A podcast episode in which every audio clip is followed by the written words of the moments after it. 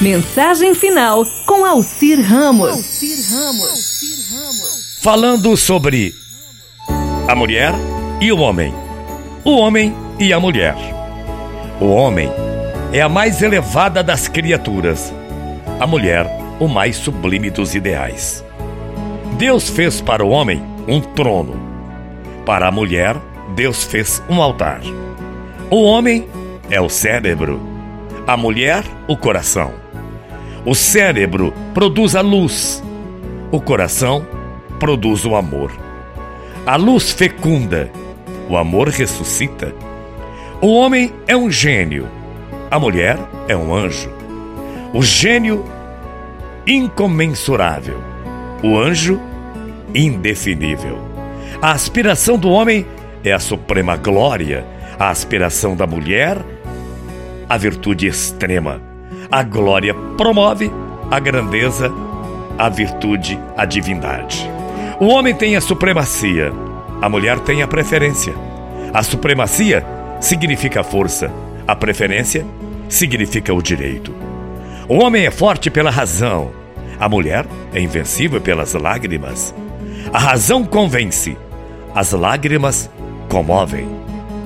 O homem é capaz de todos os heroísmos, a mulher é capaz de todos os martírios.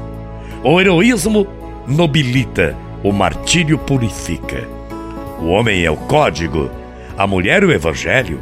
O código corrige, o evangelho aperfeiçoa. O homem é o templo, a mulher o sacrifício. Ante o templo nos descobrimos, ante o sacrário nos ajoelhamos. O homem pensa, a mulher sonha. Pensar é ter uma larva no cérebro. Sonhar é ter uma fronte, bem na fronte, uma auréola. O homem é o oceano, a mulher é o lago. O oceano tem a pérola que adorna. O lago tem a poesia que deslumbra. O homem é uma águia que voa. Já a mulher, a mulher é um roxinol que canta. Voar é dominar o espaço. E cantar é conquistar a alma. O homem tem o fanal, a consciência. A mulher tem uma estrela, a esperança. O fanal guia, a esperança salva. Dois seres distintos, dois seres diferentes, o homem e a mulher. Enfim, nessa vida, a gente lembra que o homem está colocado onde termina a terra.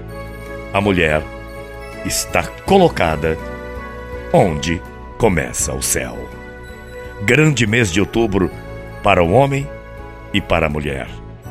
Grande tarde de terça-feira para o homem e para a mulher.